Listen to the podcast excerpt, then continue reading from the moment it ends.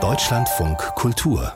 Fazit wir haben gerade mit Filmemacher Christian Petzold darüber gesprochen, wie stark die Kultur das Thema RAF aufgegriffen hat. Auch die österreichische Literaturnobelpreisträgerin Elfriede Jelinek hat ja 2006 in ihrem Stück Ulrike Maria Stuart, Ulrike Meinhof und Gudrun Enslin mit Schillers Maria Stuart und Königin Elisabeth verschränkt. Gegen die Uraufführung von Nikolaus Stehmann in Hamburg hat damals Ulrike Meinhofs Tochter Bettina Röhl vergeblich geklagt. Die Inszenierung wurde dann sogar zum Berliner Theatertreffen eingeladen.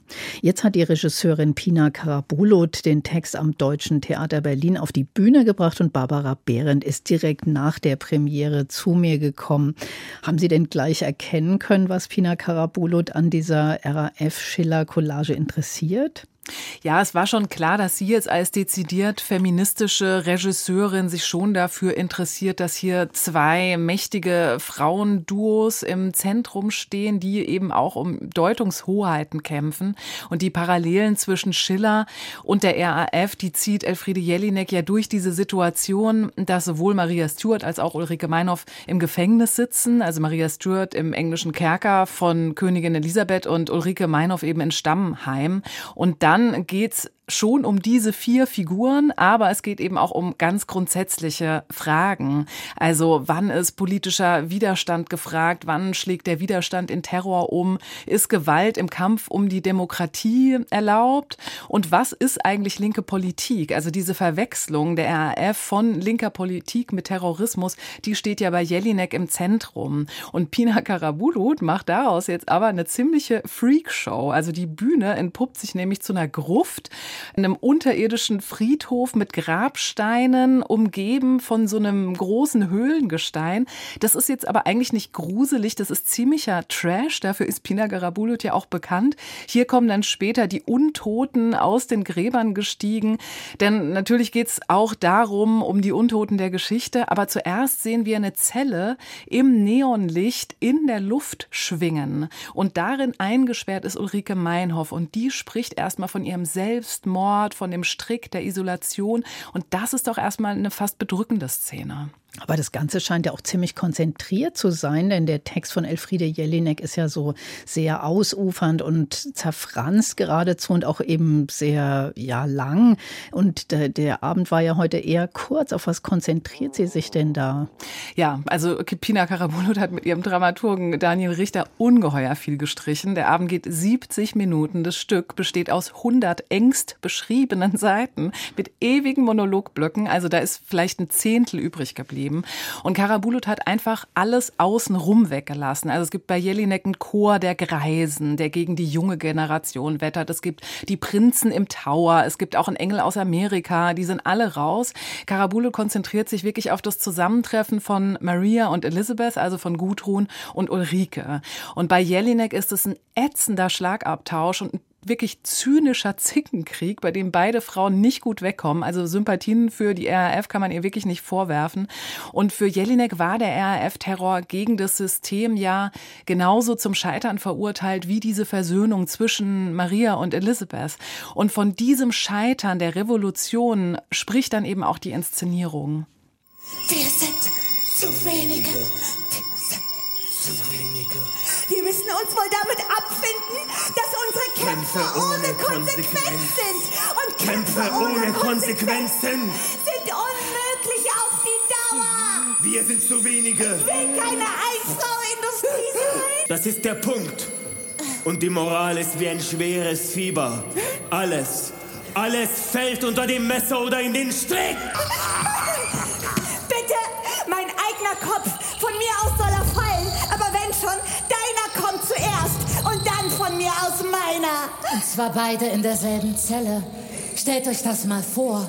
Nur ein Jahr später in derselben Zelle. Ist das nicht ein Zufall und unglaublich? Ja, und da gehen dann die Zombies aufeinander los, so klingt das. Und äh, genüsslich breitet Karabulut dann auch aus, dass Enslin ja beim Shoppen in einer Hamburger Boutique gefasst wird. Also diese Doppelmoral der Antikapitalisten, das ist schon ein großer Spott auch. Man konnte sich auch gerade ganz gut vorstellen, dass das ein bisschen trashig ist, wie Sie vorhin ja auch gesagt haben. Und dafür ist Pina Karabulut ja auch bekannt, irgendwie, dass sie so poppige, bunte Sachen macht. Wie sah das denn aus? Ja, also bei all dieser düsteren Gruftatmosphäre ist es trotzdem immer noch ziemlich knallig. Also die Bühne von Michaela Flück ist irgendwann von Händen und Füßen übersät, das Blut spritzt. Irgendwann geht noch so ein gigantischer, dreckiger Mond auf, der sich dann noch zuletzt rot färbt. Und die Kostüme von Claudia Irro, die haben es eigentlich auch in sich. Also bei den Zombies hängt das Fleisch unter diesen zerfallenen Kleidern hervor und die beiden Königinnen sind in so glitzernde, glänzende Königskleider in knallrot und lila gehüllt. Das macht schon was her und spielt auch mit ziemlich alberner Situationskomik, also sich auf den Po hauen, jeweils beim Wort Polizei zum Beispiel. Das geht zumindest gar nicht so schlecht zusammen mit diesen Karlauern von Jelinek. Und ähm, jetzt stehen ja da vier Frauen und ein Mann auf der Bühne. Spielen die denn da überhaupt richtige Figuren oder ist das eher ja so eine Art Chor, wie man es ja eben gerade auch in dem O-Ton ein bisschen vermuten konnte?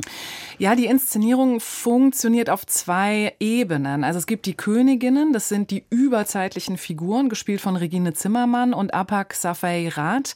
Die stehen sich dann irgendwann wirklich so in diesem toten Garten gegenüber und Ulrike Maria bittet darum, von der Gruppe nicht verstoßen zu werden. Aber Gudrun Elisabeth macht eben genau das.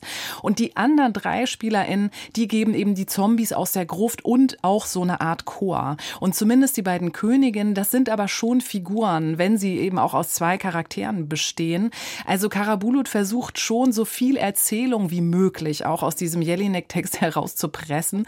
Und es macht sie auch sehr unterhaltsam. Das Ensemble kann schon gut mit diesem B-Movie-Style umgehen. Aber ich halte es trotzdem nicht wirklich für den richtigen Text für 2024. Also ist nicht so richtig in der Gegenwart angekommen. Nee, also am durchdringendsten ist vielleicht die Frage, was uns heute wirklich noch auf die Straße treiben kann. Wie viel muss passieren, damit wir uns eigentlich politisieren? Aber das passiert ja auch gerade in der Gesellschaft. Die Menschen gehen gegen rechtsradikale Parteien auf die Straße und dieser Abgesang auf den linken Terrorismus, der ist, finde ich, dann doch ein bisschen abgehangen. Also ich habe die Verbindung zum Heute dann nicht richtig richtig gefunden. Wenn man heute über die Kritik an der Linken spricht, dann müsste man ja vielleicht auch über Antisemitismus sprechen und jetzt nicht über die Heroisierung der RAF zu äh, Popkulturfiguren. Also es gibt ganz wichtige Sätze im Stück, zum Beispiel, dass wir schon noch sehen werden, dass die Gewalt von rechts zurückkommt oder Ulrike, die am Ende sagt, der Atem der Demokratie wird schwächer. Aber mit diesen untoten äh, Unholden kommt man dann eben doch nur zu dem Punkt, wie politischer Widerstand nicht funktioniert. Also das ist eher ein Abgesang auf die politische Handlungsfähigkeit. Und mit diesen Untoten wird aber nicht die Frage lebendig, was 50 Jahre jetzt nach der RAF für ein politischer Widerstand überhaupt angemessen ist. Barbara Behrendt über die Premiere von Ulrike Maria Stuart am Deutschen Theater. Und die nächste Vorstellung ist gleich morgen am 29. Februar.